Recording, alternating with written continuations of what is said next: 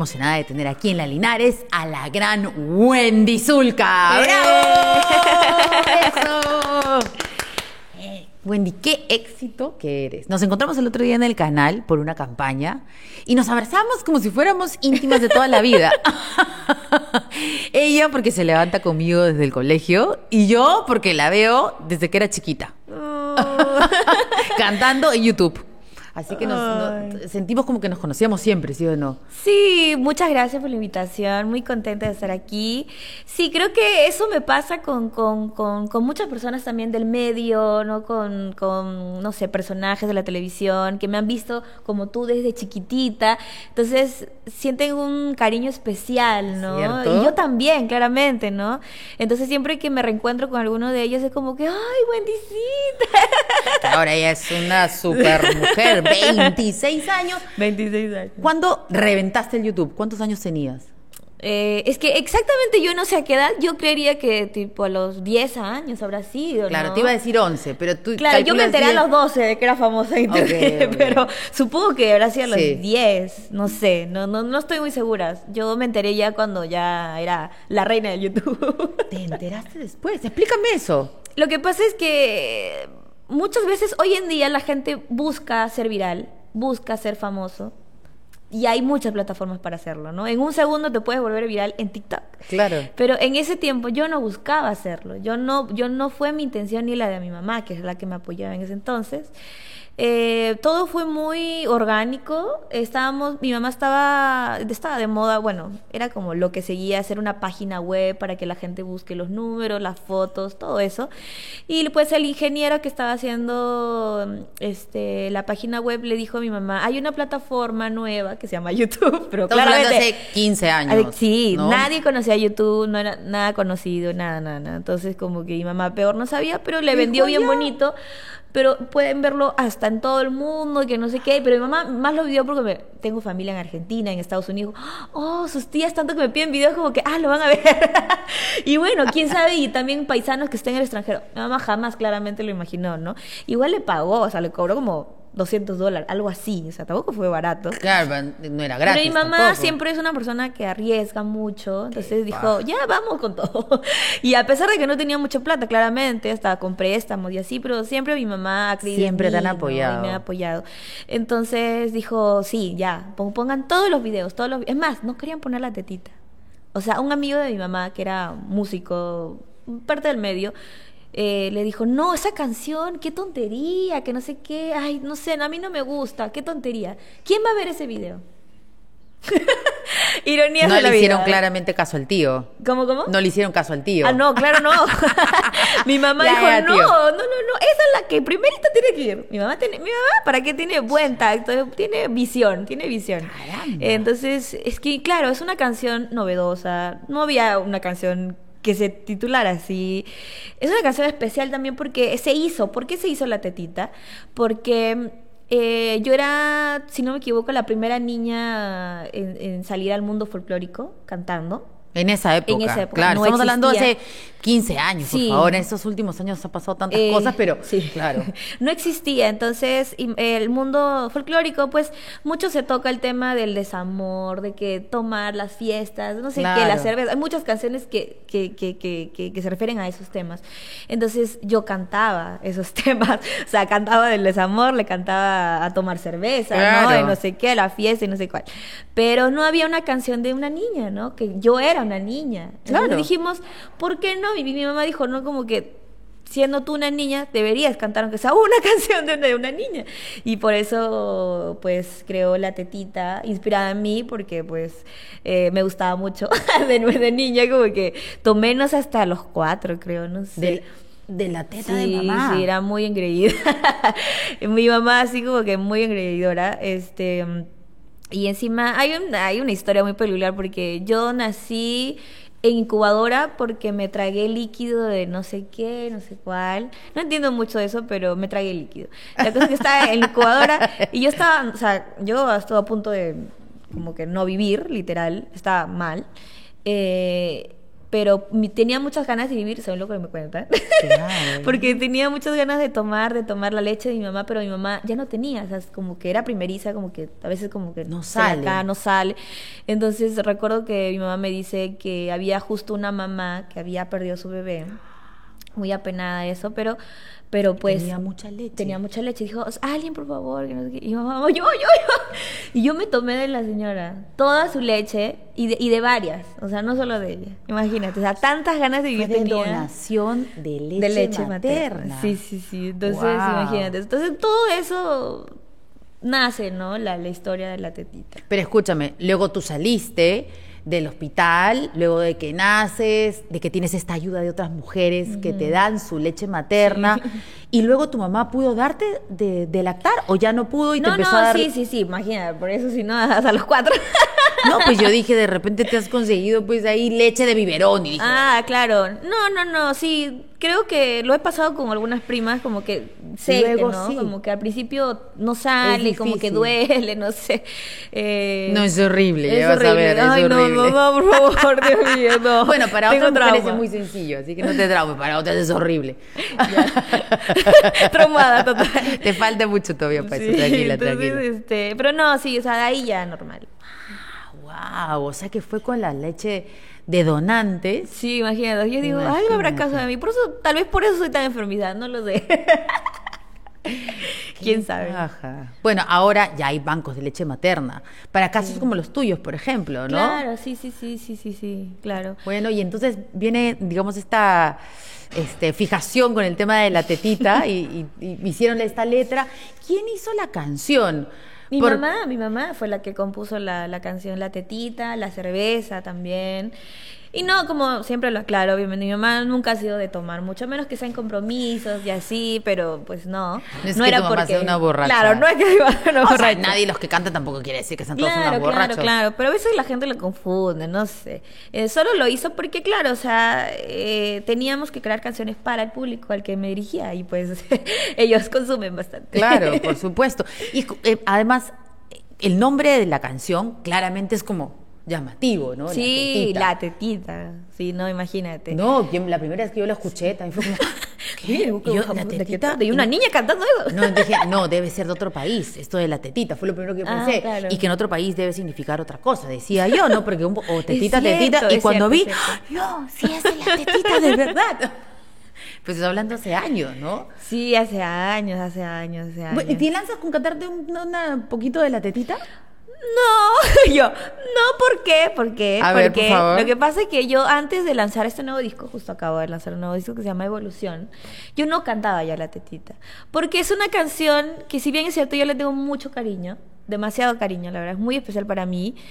eh, pues ya estoy grande, pues. ¿Quieres ¿no? acabar eso? No, no, no, o sea, era como que quiero presentarles lo nuevo. o sea, no sé- Desapego se un llama poquito, eso. ¿no? Un Refiriendo, poquito. digamos, al tema de la maternidad, de leche materna. Sí. Desapego. O sea, finalmente ya dejar la teta de la madre, ¿no? Y ser independiente. Claro, eso, eso, eso precisamente.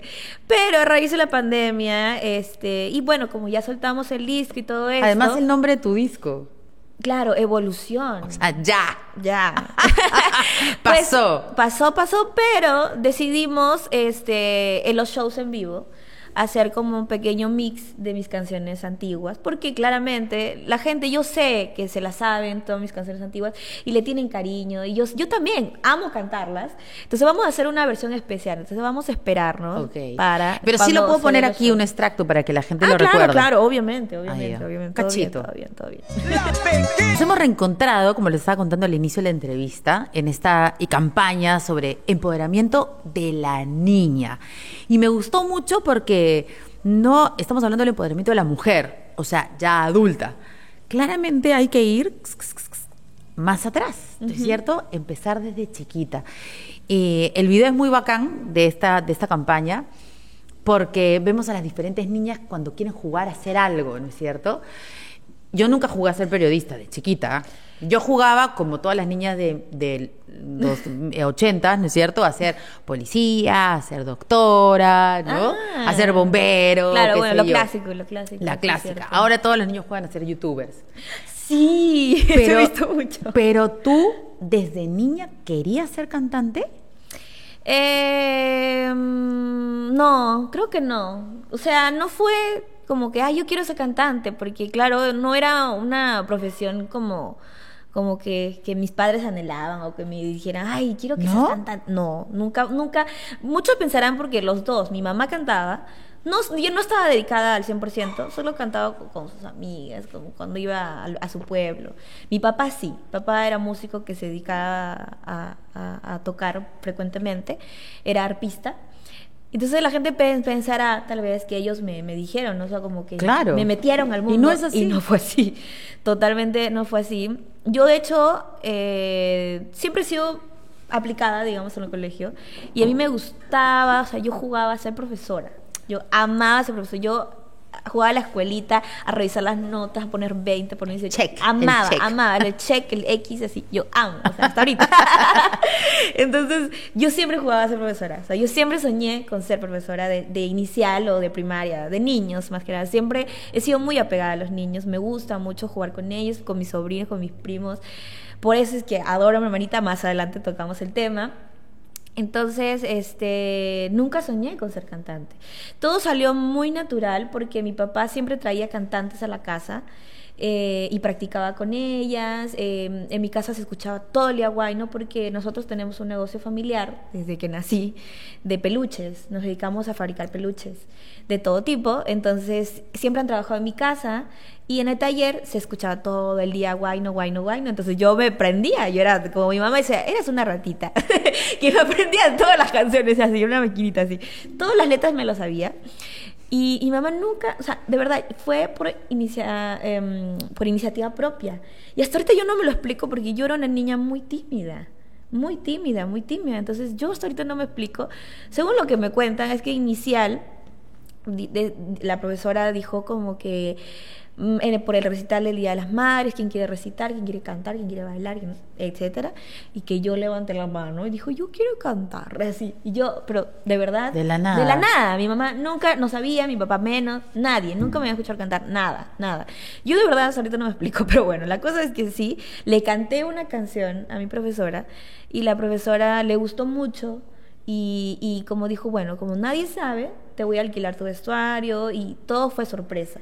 Entonces le dimos la sorpresa a mi mamá. Ah. Entonces mi mamá casi se desmaya cuando me ve, claramente, imagínate. Además en babas. En ¿Cuántos babas años tenías? Estamos hablando de cuatro o cinco años. No, tenía seis años. seis O sea, años. todavía estaba tu papito entonces Todavía también. estaba mi papá, sí, sí, sí. Entonces, esa fue la primera vez que mi mamá me escuchó cantar y encima, enfrente de todo, mi mamá, mi mamá estaba asustada, dice lo que me cuenta, ¿Qué como pasó? que, ¿Cómo? como que, ay, mi La hija ahorita se tímida va. Wendy. Claro, imagínate, ¿O ahorita cómo se te va a dice tu mamá? ¿Cómo te dice tu mamá? Mm, ratita. Hasta ahorita. Desde chiquitita me dice ratita. Mi marido le dice a mi hijita de dos años ratita. Sí. Porque nació en el año de la rata, nació en el 2020, Ah. pues. Decía la ratita.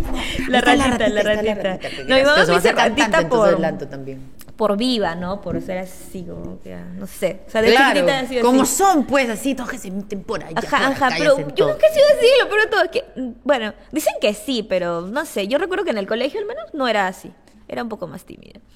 Eh, pero, ¿cómo se llama? Le, le dimos la sorpresa a mi mamá, mi mamá casi se desmaya porque estaba con nervios, dijo, ahorita mi hija se va a desmayar, no sé, se va a escapar, no sé, porque, claro, o sea, era la primera vez, no era un escenario como tal, pero era, yo estaba cantando en el medio y todas las mamás alrededor, Imagínate. Claro, entonces, pero felizmente todo salió bien. Entonces canté y me fui corriendo con mi mamá. pero mi mamá feliz, contenta, ¿no? Entonces, este, le, le contó a mi papá, mi papá no podía creerlo. Y, y mamá dijo, ay, que mi hija cante, ¿no? Porque claro, o sea, como que vio el Lo talento. Ajá. Entonces, pero mi papá se negó al principio. Mi papá no quería porque como él estaba en el metido más en el mundo del, Sabe cómo es del eso. espectáculo, sabía cómo era, sabía lo duro que era, que había muchas cosas pues malas también, no era un Y mundo no es fácil. un ¿Qué? poco sucio a veces. Hay muchos borrachos, alcohol y no es un mundo para niños, ¿no? Entonces eh, mi papá no quería, entonces dijo, no, no, no, no, no, no, era muy así terco, no, no, no, no, no. Pero cuando me escuchó cantar, se le Canta cayó la baba, entonces este dijo, no, y ahí fue el más entusiasta era él, o sea, Pero claro, siempre cuidándome, ¿no? Siempre acompañada de él o de mi pues. mamá y así. Y así empezó, así empezó como jugando, la verdad. Para mí fue como un juego.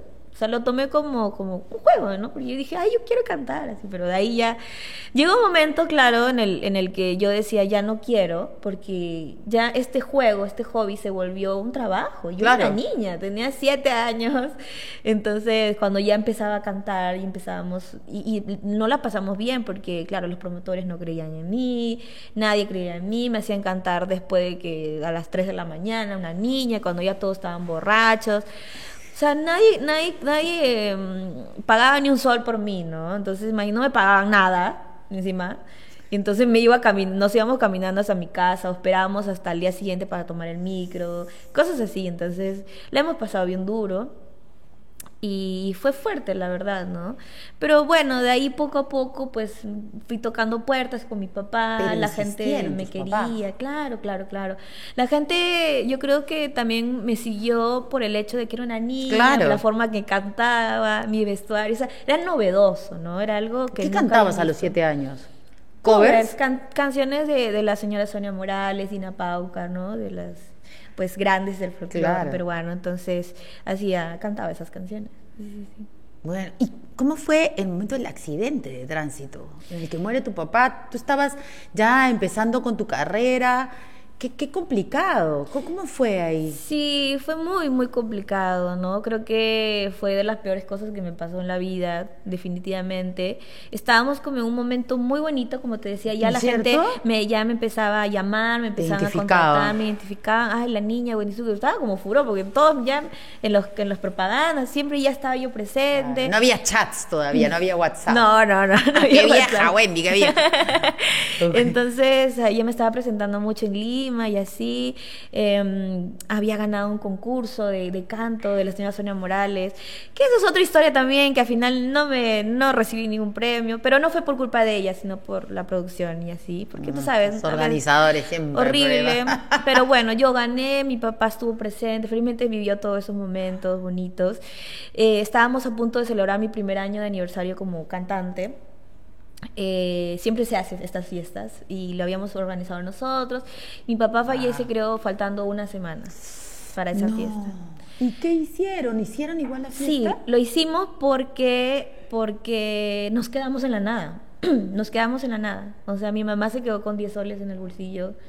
No teníamos nada, teníamos deudas, muchas deudas. O sea, él era el que organizaba todo el tema financiero de la casa. Entre los dos, pero sí, pues mi papá era el que era como mi manager. Entonces él sí veía toda la fiesta y toda la cosa. Entonces ¿Y se habían, prestado, se habían prestado plata para organizar la fiesta y toda la cosa. Los peluches también, pero en ese entonces era para comer. O sea, no nos iba tan bien que digamos. O sea, solo era como para comer, ¿no? Entonces, este... Se quedaron en la nada. En la nada. Entonces, o sea, literal, emocional y físicamente. Totalmente, o sea, fue un shock muy duro porque mi papá tenía 31 años, imagínate, mi mamá tenía 30 y quedar viuda de esa edad, mi papá tan joven, para todos fue, creo, creo que fue muy duro porque era, era una persona tan llena de vida, mi papá era una persona muy pícara, muy alegre, o sea, era amiguero. Todo el mundo que lo recuerda y que lo haya conocido te va a hablar súper bien de él. Decía, ay, qué gran persona era Franklin, que, o sea, de verdad. Era una muy buena persona, siempre veía por los demás, te hacía reír todo el tiempo. A mí me hacía jugar todo el tiempo. Entonces, no, es que era, era la vida hecha persona. Entonces, ¿Ocho años tenías? Nueve. Tenía ocho, casi para nueve. Claro. Ocho, casi para nueve. Entonces te pregunto porque me impacta, porque mi hijo tiene nueve. Entonces, ah, No, sí, sí, sí. O sea, fue muy duro. complicado. Es muy complicado, fue muy complicado. Eh, y era tan querido que de hecho en su velorio, en su entierro, parecía que un famoso así de los grandes. Augusto Ferrando. Sí, o sea, era enorme, o sea, todo estaba una colaza, una procesión así de, de gente. Pero bueno, eh, eh, nos tocó muy duro, como te decía, igual hicimos la fiesta porque necesitamos el dinero. La gente también nos dijo, ¿no? Mi mamá no quería porque no teníamos fuerza. Yo no tenía fuerza, mi mamá no tenía fuerza para nada. No, tu Pero mamá la debe haber gente iba a estar estado- destruida. Ah. Y, pero la gente misma decía, no, háganlo, háganlo, Por él. vamos a apoyarlo, porque es una forma para apoyar, porque nos quedamos solas. O sea, nosotros éramos los tres. No es que yo vivía en la casa de mi abuela, como usualmente a veces pasa, que a veces tienes el apoyo, ¿no? En la misma, no, vivíamos solos. O sea, entonces nos quedamos dos mujeres vulnerables porque tú sabes, imagínate, vivir en, Pamplona Alta, en San Juan de Miraflores, es uno de los lugares más peligrosos, entonces quedarnos solitas, solitas, eh, fue muy duro, ¿no? Entonces todos dijeron, no, que es una forma de apoyar y no sé cuál, y no sé cuál, entonces tuvimos que hacerlo, pero pues gracias a Dios que lo hicimos porque pudimos recuperar lo invertido, ya se aminoraron bastante las deudas y pudimos ganar algo.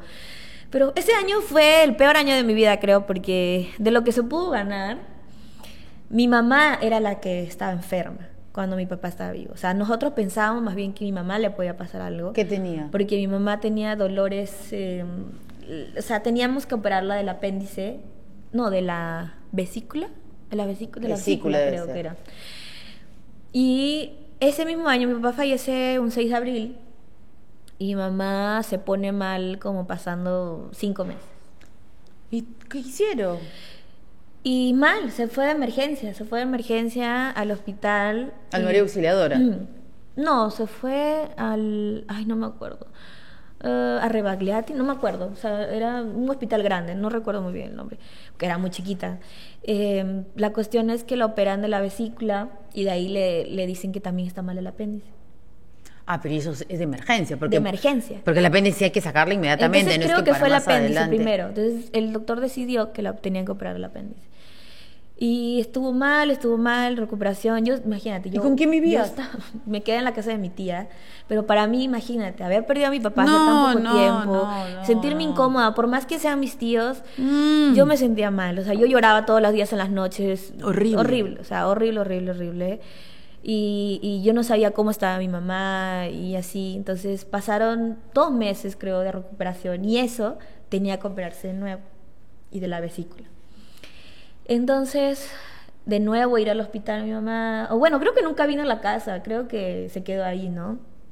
Lo operan de la vesícula y de ahí eh, ya está en recuperación, que todo salió bien, menos mal, pero que le quedó una gasa en la primera operación a mi mamá. Entonces mi mamá siente un bulto dentro.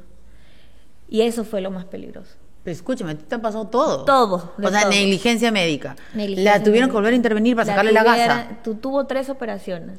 Imagínate, menos de cinco meses creo, no sé.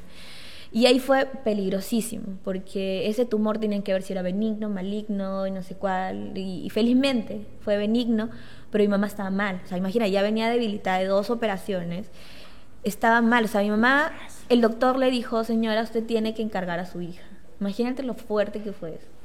Tienen que encargar a su hija porque no, no sabemos si usted va a despertar. Imagínate eso. No. Súper fuerte. Entonces mi mamá le encargó obviamente a, a mis tíos con donde me estaba quedando. Sus hermanos o hermanos de tu su papá. hermano. Y mi tía que me quería mucho, como ella tenía hijos hombres, pues dijo, creo que ella es mejor porque me adoraba, entonces como era niña. Eh, pero pues mi mamá siempre, lo bueno de mi mamá que siempre rescata es que mi mamá siempre ha tenido mucha fortaleza, es una Increíble, guerrera. ¿ah? Totalmente. Porque siempre tuvo mucha ejemplo. fe en Dios, porque, porque ella nunca quiso despedirse. Nunca me dijo adiós, chao, nada, ni siquiera así. Solo mi hija, me, o sea, cuando recuerdo, tengo, eso lo recuerdo muy bien. ah, cuando se fue en el taxi, ya a la tercera operación, donde le dijeron que es muy probable. Encárgala. Encárgala. Recuerdo que me dijo, nos vemos pronto, hijita, nos vemos así, nos vemos pronto, nos vemos pronto. Ahorita, yo vengo ahorita, o sea, yo vengo, no te preocupes, yo No me demoro, pronto". ya Ajá, regreso. o sea, sí.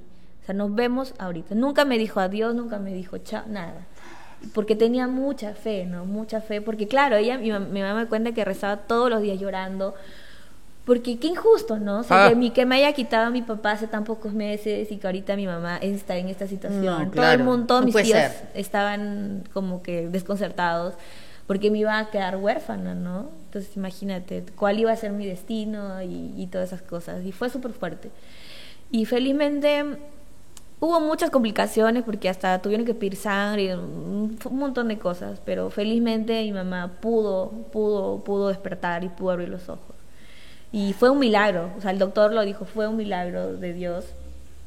Y, y agradezco, ¿no? Yo a todos los días de que, de que mi mamá esté conmigo. Ah, eso, ¿Qué tal fortaleza de tu mamá? No, y sí, imagínate, yo Creo que com- como éramos una familia tan chiquitita y nunca habíamos, siempre pasábamos en la casa de mi abuela, creo, las navidades. Estábamos cercanas a Navidad, imagínate. Entonces yo veía a mis compañeras, yo estaba, be- eh, estaba becada, justo me habían becado a un colegio por cantar y así. Y yo siempre veía que celebraban su Navidad es bonito porque eran de clase media no sé qué, con su árbol. Y yo nunca había celebrado así. Entonces, no sé por qué se me- yo tenía ese anhelo de ese, ese año. Claro, por la falta de, de- de papá y no sé, mamá, yo quiero celebrar la Navidad contigo, con mi árbol, con mi todo, no sé cuál. Y mamá, eso le impulsó más. Dijo, por favor, Diosito, deja al menos que celebre la Navidad con mi hija este año. Si quieres de ahí, llévame, pero déjame celebrar Navidad con mi hija. Entonces, imagínate, a tal punto llegó que pedía eso, ¿no? Y, y y ese año pasé, logré pasar con mi mamá Navidad, muy bonito. T- Todas mis tías me fueron a, fuimos a comprar mi árbol, que nunca había tenido un árbol de Navidad, Entonces- nunca había tenido un nacimiento, fuimos, me compraron regalos. Todos mis tíos, como nunca, me trajeron regalos. Este, fue, fue bonito, o sea, dentro de todo fue bonito. Pasé una Navidad muy bonita con mi mamá operada, pero pues estaba ahí conmigo. ¿no? Claro. Y, y ya pues. Pero así son las cosas, imagínate, cosas muy duras me han tocado pasar. Qué terrible. Claro, entonces, no, pues entonces tú lo que quieres ser de grande es como tu mamá. sí. Si no quieres No, ser cantante, sí, no quieres ser profesora, quieres ser como tu mamá. No, ¿Qué tal sí, es una vida? gran inspiración, un ejemplo de vida totalmente. Eh, la admiro mucho, muchísimo, y siempre, siempre lo he dicho, eh, qué gran fortaleza, ¿no? O sea, yo no, no sé si hubiera podido con todo eso, imagínate. No, claro que Y sí, porque tienes la educación. Ya la viste. Los niños aprenden todo. Sí, sí, sí, sí. Y, de ahí me crió sola, conmigo, para todos lados, se recuperó y me ayudó a sacar mi disco adelante. No, pues ella fue la que se le ocurrió. No hay que meter la Todo, tetita en YouTube. Todo, todo. Imagínate. todo. Sí, sí, sí, sí. Y de ahí para arriba. Qué increíble. Además, qué eh, importante todo lo que cuentas para que tantas personas, no solamente las niñas, los niños también puedan ver tu ejemplo, ¿no? A Sí, veces sí, las sí, cosas van mal, pero no siempre va a ser así. Sí, siempre hay un mañana, ¿no? Y siempre hay que tener fe. Creo que eso es lo que también rescato, como se decía de mi mamá. A veces uno pierde la fe, como que dices, no, ya no, como que, ¿por qué me pasa esto a mí? No sé qué. O sea, tú estabas, tu mamá estaba lista como para tirar la toalla y no nadie tendría por qué decirle, Claro, reprocharle, reprocharle nada. Imagínate todo lo que Literal. está pasando. Pero no. Sí, no, no, no. Y de ahí me pasaron más cosas, claramente. No, no todo fue color de rosa, obviamente. Que me robaron en mi casa. A las dos solas, porque vivíamos las dos solas. Imagínate, cuando empecé a salir en la televisión, me robaron en, la, en mi casa. Me apuntaron a mí con la pistola. Nos metieron a un cuarto con mi mamá. No, es que eso fue de ¿Pero los fueron delincuentes o fueron extorsionadores? Delincuentes, creo. O sea, no sé. O sea, estaban con máscaras y así. Con máscara, eso es raro, ¿ah? Sí, sí, sí, sí, sí, no sé. Tal vez era un vecino, no sé. No lo sé, yo hasta ahorita no lo sé. Pero nos robaron todo. Nos robaron todo y desde ahí yo dije, no, no quiero cantar más. Porque claro, empezaba yo a salir a la tele y por eso la gente piensa que por salir a la tele te pagan y no, no me da ni para el taxi. O sea, Yo no le pago nada tampoco, ¿ah? Nada, nada. aclarando, aclarando. Entonces, sí, fue de los traumas más... Yo no podía, o sea, yo rezaba para que no llegue la ¿Y noche. esto cuántos años tenías? ¿Ya eres adolescente? Yo tenía ya 12. Cuando salí con Jaime Bailey en una entrevista. Claro. eh, fue mi primera gran entrevista. Y, y ahí fue. Fue después de eso. Entonces, yo, yo rezaba para que. Imagínate, yo rezaba para que no llegue la noche. Claro, asustadísima. O sea, yo no quería que llegara la noche, yo no podía dormir. Cualquier bulla, mínimo ruido era traumante. Dije, ya van a entrar, ya van a entrar. Yo no podía salir a la calle. Si tú llevabas una cartera, pensaba que era un arma o, o cosas así. No, asustadísima. Fue muy fuerte, o sea, hasta ahorita tal vez tengo como secuelas de eso. Es, eh, fue un drama muy, muy horrible, muy horrible. Pero bueno, las, como decía, las cosas pasan y ya con el tiempo, pues mi mamá se comprometió con alguien, entonces ya no éramos las dos solas, tal vez hasta por la necesidad de, de, de tener compañeros, ¿no? ¿Cómo no? ¿Cómo no? Y pues de ahí nació mi hermana y no sé ¿Cuántos años tiene tu hermanita? Tiene 11 años. Sí, no, y mi hermanita llegó a nuestras vidas para, para darle luz, ¿no? Para darle vida, mi alegría. O sea, es la adoración de mi vida, la adoración de mi vida. ¿En serio? O sea, es como tu hijita que... Sí, literal, porque yo la, la he visto de chiquitita, desde que nació, le, le daba de tomar su biberón. Su tetita. todo, su tetita. todo, le cambiaba los pañales, todo, todo, todo, todo, todo, todo. Entonces es mi adoración y justo hace poco pues hemos lanzado la, la canción que es parte de mi álbum que se llama Mi Ángel que es dedicada a mi hermana, es mi primera composición entonces es mucho más especial, porque creo que nadie podía haber escrito mejor eh, el amor que siento por ella, ¿no? Ella es eh, autista eh, y no lo había contado antes porque sentía que era algo como personal, íntimo, ¿no? Familiar. No quería exponer mucho a mi hermana, la verdad pero decidí contarlo a través de mi música, de mis letras, y, creo que es importante visibilizar este tema que, que hoy en día han crecido, han, han crecido los números de, de niños autistas, eh, de, de, del diagnóstico ¿no? que, que se le dan a estos niños. es bueno diagnosticar. Diagnosticarlo, sí. ¿Qué? Algo tan sencillo como ponerle un nombre y poder en torno a eso conocer y saber. Qué increíble, ¿no? Sí, sí, sí. Qué bueno que las cosas van cambiando sobre esos temas, ¿no? Sí, totalmente, totalmente. Y todos se comenzaron a educar sobre el autismo, me imagino. Sí, claro, sí, sí, eso es lo que trato de fomentar con, con esta canción, que la gente conozca más sobre el TEA, eh, que, que, ya no haya rechazo, que haya más inclusión en los colegios, ¿Cómo eh, se dieron en los cuenta? parques, en todos lados. ¿A qué edad? A los dos años, digamos, ya, porque claro. decían, al año usualmente ya están hablando, mi hermano no hablaba nada, pero decían, espérate los dos años, ¿no? Porque hay también casos así. Hay casos que Yo conozco hasta de tres o cuatro años y bueno, Entonces mi mamá, que esperamos hasta los dos, pero no hablaba nada. O sea, no hablaba nada, nada, nada, nada, nada. Solo sí caminó al toque al, al año pero y mi mamá como que no sé como que todavía todavía teníamos esperanzas creo que creo que esperó hasta los tres pero ya los tres ya como ya no porque no habla y encima tenía movimientos muy repetitivos no como que se veía mucho la mano si tú le llamabas no te veía no te contestaba se podía ir de largo entonces mi mamá hasta pensó que tenía problemas de la audición y le llevó a, a evaluarla y no sé qué entonces ya, ya con, con, todo, con todos esos signos, pues ya le, le, pudieron diagnosticar que, que, era, que tenía autismo. Y pues fue un golpe duro para mi mamá, ¿no? Un golpe duro porque nunca jamás imaginó, creo que en mi familia no hay nadie que, que, que sea atea. Entonces, pues fue muy difícil porque hay diferentes etapas, ¿no? Y, lo, lo, he vivido ahorita justo con una prima que también le acaban de diagnosticar a su niño autista que al principio hay, negación, que hay frustración y que no sé qué, y dices, ¿por qué a mí? No sé cuál, y de ahí pues terminas aceptándolo. Eh, porque claro, no todos lo hablan y es difícil, ¿no? Aceptarlo, porque claro, tú dices, como lo decía, ¿por qué a mí? o ¿por qué? No sé cuál, te haces mis preguntas, te echas la culpa muchas veces de qué hice mal, no sé. Pero es así, es una condición, ¿no? Es una condición y, como yo lo digo siempre, siempre las cosas pasan por algo y, y, si llegó a nuestras vidas Lady es, es, para darnos amor y para darle amor a ella y, y de verdad creo que no, no pude haber recibido una mejor hermana que ella. La adoro con todo mi corazón. Y desde que nos enteramos, mi mamá la llevó a terapias y, y, y, bueno, le hicieron, le evaluaron, ¿no? Tuvo un proceso.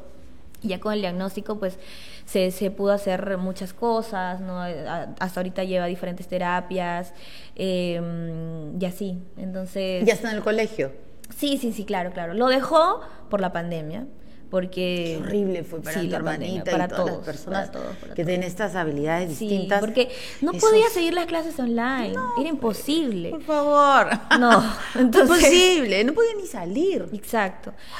Sí, pero bueno, creo que con amor todo se puede y pues en la casa tratábamos de hacerle terapias. Yo le, yo siempre, una manera muy bonita de conectar con ella siempre ha sido a través del canto. Por supuesto. Yo le cantaba desde el día uno. Cuando me enteré de esto, aún más, yo quería que hable. Entonces yo y le. Ahora eres yo profesora. Le, yo soy profesora de mi hermana.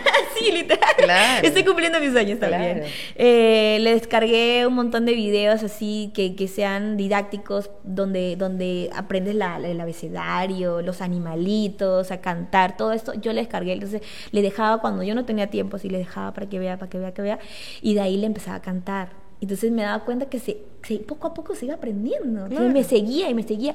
Y así, poco a poco, también fue, fue una terapia muy buena para ella, muy buena. Entonces, por ejemplo, creo que a través de eso, había una canción que, que cantaba sobre, el- sobre las vocales, y entonces empezó a decir, ah, ah, ah, eh, eh. Entonces yo le canté y me, y me respondía y así. Entonces, uy, no. Y la gente que, que tiene a su lado un niño autista va a saber muy bien y se va a saber identificar conmigo en el que al más mínimo logro que, que, que ellos tengan, para nosotros es como haber clasificado al mundial. Por supuesto. O sea, de verdad, es una emoción inmensa, inmensa, inmensa. Y para ella también. Claro, sí, sí, sí, sí. Entonces, no, es que es una descripción, no, como difícil de, de decirlo. Eh, y pues nada, de eso se trata la canción. De mucho hablo en la canción, por ejemplo, de eso, ¿no? De- del contacto visual, porque ella muy pocas veces hace co- contacto visual con, conmigo, con las personas. Es muy difícil. Hoy en día ya ha tiene un mejorado un autismo montón. severo. No, no, no, no. Su, su autismo Porque hay es- grados. Sí, sí, sí, es moderado, es Es moderado, moderado, es moderado. Pero usualmente, pues al principio sí no te veía nada. O sea, era muy difícil. Lady, lady, nada, nada, nada, nada. Entonces, Pero con las terapias eso va cambiando. Sí, sí, sí, fue mejorando un montón. Hoy en día ya te mira los ojos, de ahí lo desvía, pero pues al menos te mira. Entonces, por eso en la canción trato, hablo mucho de eso, del contacto visual, y si me ves y si me reconoces, porque claro, wow, el primer, el- la primera vez que me reconoció como su hermana, uy, no, yo me eché a llorar claramente. Claro, Que me dijo Wendy la primera vez, uff, para mí fue emocionante, muy emocionante, muy emocionante. ¿Qué tales historias, güey? Nunca hubiera imaginado que podríamos habernos. eh, eh, eh, podrías habernos enseñado tantas cosas. ¿Qué tal familia? Sí, ¿qué De tal verdad. historia? ¿Qué tal No, de verdad, ¿qué tal familia? Tu madre es una maravilla, le mando muchos saludos, Ay, muchos gracias. besos. Y, y debe sentirse muy orgullosa de ti, así como tú muy orgullosa de ella, y también muy orgullosa de tu hermanita. No, qué maravilla, son No, una de- familia linda, sí, linda. así de grandes cosas. mujeres. Ah. Grandes mujeres. Gracias, gracias. Sí, sí, sí. Creo que aprendí mucho de ella, totalmente, totalmente. Eh, y hasta ahorita siempre me, me está apoyando, ¿no? Obviamente ya ahorita ya estoy mucho más independiente, como que de hace algunos años ya viajo sola para los shows o cosas así que tenga. No, Eh, pues si ya eres una vieja sí, de ya. 26. Pero- ¿Vives todavía con ella?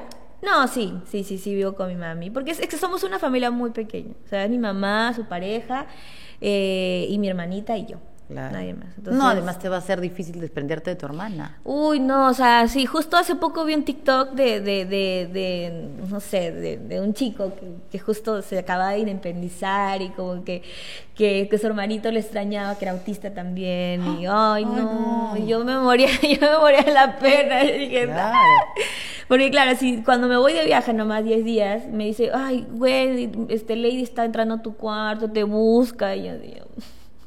Y dice Wendy, Wendy, Wendy, y yo ay, me muero de la pena. Imagínate si me voy a vivir a otro lado. ¿no? Claro. No sé. Pero bueno, algún día va a tener que llegar, pero siempre voy a estar al tanto de mi hermano. O sea, siempre, siempre, siempre, siempre, ¿no? ¿Que ¿Ya tienes pareja tú? No, no, no, estoy soltera, estoy soltera. Pregunto, porque ahí es donde comienzan a Ahí, moverse el ah, piso. ¿Ah? A cambiar las prioridades, las prioridades. Claro, pues ahí cambia todo. Sí, sí, sí, sí. Pero bueno, no, bueno, así como nos han pasado cosas malas, pues nos han pasado cosas Hermosas. buen- hermosas, ¿no? Este, como poder conocer tantos países, tantas culturas, tantos amigos. No, además, la música. todo lo que has hecho. El- el- además, la película esta que has hecho. Sí, sí, sí, sí. Hice dos películas, de hecho, en Chile. Una Qué se llama buena. Coach, la otra se llama Harem. Esa todavía no Qué sale. Paja. No, pues no la he visto. Sí, sí, sí. ¿Cuándo sale? ¿Cuándo se estrena? Todavía no hay fecha, es que todo por la pandemia se movió un montón, se atrasó, hay complicaciones y así, pero bueno, ojalá que espero que, que pronto salga. Eh, pero no, fue una experiencia increíble, la verdad, ¿no? El- el Es que has hecho todo. Increíble.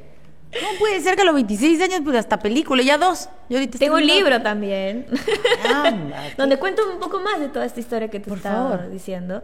Y bueno, imagínate, ya debería, unos años más, tal vez ya hagamos la segunda parte, porque imagínate, ya muchas historias también, ¿no? Como que la, la historia continúa.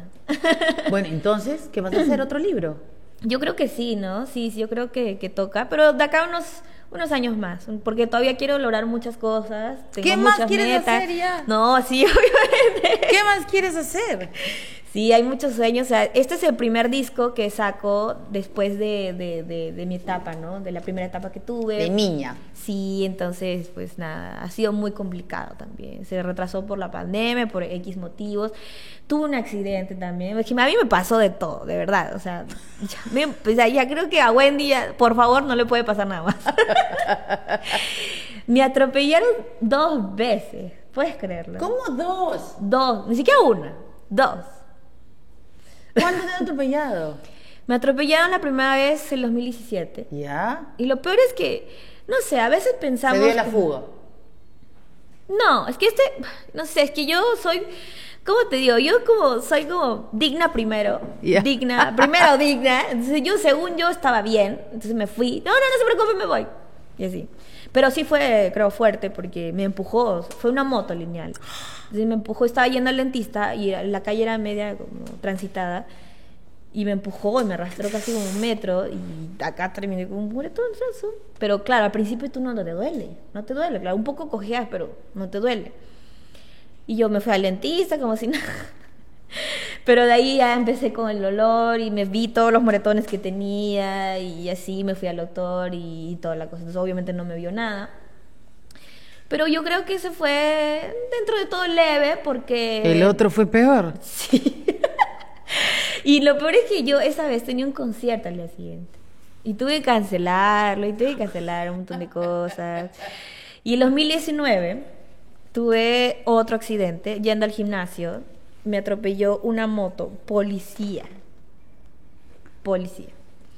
Y él sí se... O sea, no se dio la fuga en ese momento, porque ahí sí aprendí, dije, voy a sacar la placa, su número, no sé de cuál, no sé cuál. Eh, y ni siquiera por responsabilidad mía, la gente pensará que es muy despistada. No, para nada. Yo soy de las personas que miran cinco veces, diez veces a la pista y recién cruzan. ¿Y qué pasó? Cosas del destino. O sea, yo... ¿Pero se dio la fuga, me dices o qué? Ah, ya, bueno. Al principio sí se iba a ser responsable, porque también creo que no fue tan grave según yo, pero sí me lastimó las rodillas. Y las rodillas son muy delicadas. Entonces, según yo, estaba bien, pero de ahí me afectó mucho las rodillas. Entonces tuve que tener, tuve que sacarme de resonancia, que no sé cuál, que un pastillas, montón de que plata. rodillera, que no sé cuál, rehabilitación. Ay, Dios ¿Y fue mío, con una santo. moto de la policía o fue una moto particular? El policía. No, no, no, fue una moto de la policía. Uy, pero es que ese es todo un trámite, a mí- Sí. Porque como es la institución policial, me muero. Y él se comprometió y yo dije, ah, bueno, al menos eh, no sé qué. Me dejaban visto. Cuando le empezaba a hablar de todo lo que costaba y todo lo todo, me dejaba en visto. Le habló mi mamá, le dejó en visto, le bloqueó. Le habló mi manager, le bloqueó. Y jamás él se enteró de que era yo. Jamás, nu- nunca le dije, yo no soy esa persona que Mira dice, ay, claro, no no, no, para Te voy yo- a denunciar, mí porque me tú vas con la denuncia a Claro, mí cualquier me da canal pena, y en pobrecito una. que sea, se va a asustar. Yo todavía pensando en él y dije, se va a asustar si le digo quién soy. No, no, no, no, no. Eh, nunca se enteró. Al último, ya cuando nos bloqueó a todos, mi manager le tuvo que decir, mira, ella es figura pública. Aún así le llegó. ¿Y? Le llegó, nunca contestó. Hasta Entonces, ahorita no. no, nunca se hizo responsable. Nunca se hizo responsable. Pero mira, fue tan indignante que, claro, acá la persona que le cuento, todos me decían, denúncialo, denúncialo, denúncialo. Y tú tienes el poder, claramente. Claro. Eh, y solo, solo hice un comunicado por Facebook poniendo su nombre, su placa, recuerdo, no me acuerdo, o no, no me acuerdo. Eh, entonces me empezaron a llamar de la radio, me empezaron a llamar de que de la tele y que querían hacerme reportajes y toda la cosa. Y yo estaba mal, o sea, yo estaba en plena rehabilitación, me estaba dando ansiedad terrible, porque a mí no, yo soy de las personas que nunca me gusta, si alguien me hace daño, yo no te lo voy a devolver. O sea, yo, yo no, yo no, yo no, No eres vengativo. no soy vengativa, no me gusta, no me gusta hacer daño a las personas, por más que me hayan hecho daño a mí. O sea, no me gusta. Entonces, y peor victimizarme la tele sobre un tema tan personal mío. Te no llega, me no gusta, querías. No me gusta. Yo dije, no, no, no, no. Y me estresaba porque todo el mundo me decía denuncia y que no sé cuál. Y claro, estaba gastando también por mi parte, pero dije, prefiero gastar y prefiero dejarlo así porque yo dije, primero puedo terminar con su vida, con su carrera. su familia me va a odiar toda la vida. Lo pueden destituir de su cargo, de todo. Puedo arruinar una vida. Entonces, y dije, bueno, ya el destino se encargará, lo dejo a sus manos. Este, yo voy a hacer lo mío, voy a encargarme de mí y yo lo voy a dejar así. Y todos, pero todos me llamaban, de verdad, todos me querían hacer Claro. todo, todo, todo, pero yo no, porque me empezó a dar una ansiedad muy fuerte. Te o sea, que tanto así, que yo no pude, yo llegué a no mover el cuello, me estaba a punto de dar parálisis facial, porque yo me había frustrado porque yo no podía caminar. O sea, estaba en rehabilitación, tenía que tomar reposo, tenía un montón de proyectos, me iba a presentar en el Pro Rock, en el- los Panamericanos. Tenía, me estaba yendo súper bien, tenía que grabar videoclips, tenía shows. No. Entonces estaba frustrada, estaba mal eh, y llegué a no mover el cuello, se me quería adormecer todo esto, toda la mano, el Mucha brazo, tensión. mucha tensión. Llegué a una entrevista, un podcast, recuerdo, casi me desmayo y de ahí ya dije, no, o sea, esto no puede seguir así. Llegué a ir al psiquiatra, llegué a tomar clonazepam, o sea, un montón de cosas, un montón de cosas y nada se me pasaba. Y recién pude mover el cuello y, y calmarme y así cuando uno tomé la decisión de no denunciar y de no hacer nada, dejarlo ahí. Y cuando me fui con la a- a acupuntura, que me ayudó un montón. O sea, en la primera sesión yo pude mover el cuello. Y estuve mucho mejor, mucho Y ya te mejor. pasó Y toda se la me pasó tensión, toda la claro. tensión y de ahí ya estuve más tranquila. O sea, yo llegué a cantar sentada en shows. No, Le tengo claro. Y tú decías, no, me muero que esto me va a pasar. Sí, sí, sí, sí, sí. Qué Pero bueno, igual siempre, pues ahí están los fans que me apoyaron, mis amigas, mi mamá, todo el Qué mundo. ¿no? éxito que eres, ¿ah? Pero bueno, ya pasó todo. Y justo esto pasó antes de pandemia. Claro, de ahí, Fue pum, fines- encerrados. Y de ahí yo justo, porque ya había abusado de mi cuerpo, porque el doctor me dijo, Tiene, él me, me prohibió cantar. Tú no puedes presentarte en el Vivo de Rock. Y era mi primera gran presentación aquí, como que era un festival súper grande. Y yo dije, ¿qué? No, no, no. En los Panamericanos también.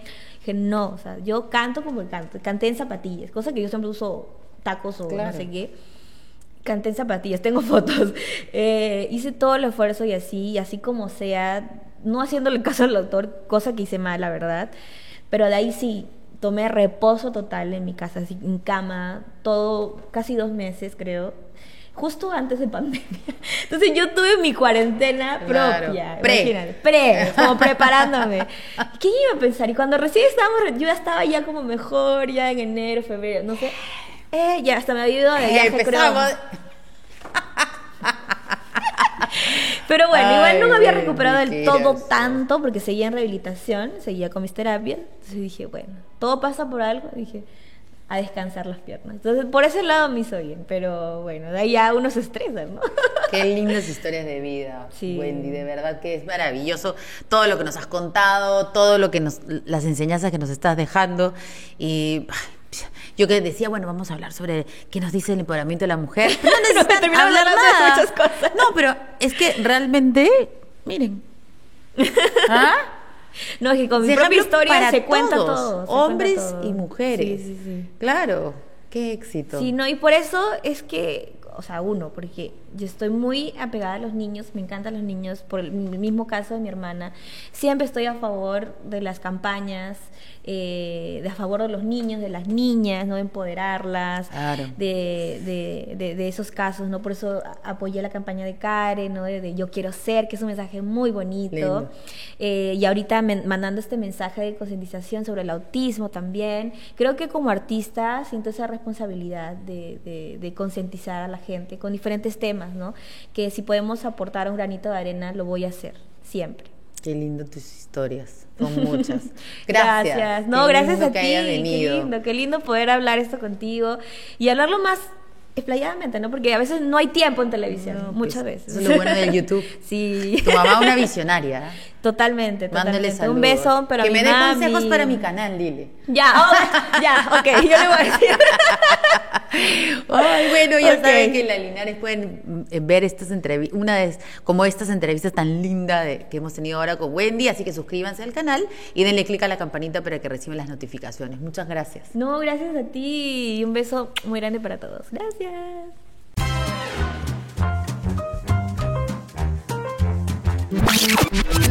Es un adicional del episodio de la Linares porque Wendy se olvidó, porque está la Valentina le contó 50 millones de historias y no nos ha presentado su marca de ropa, mira. Sí, bueno, esto nació Princesa Inca. en pandemia, mi marca de ropa, que es un sueño hecho realidad también, se llama Princesa Inca.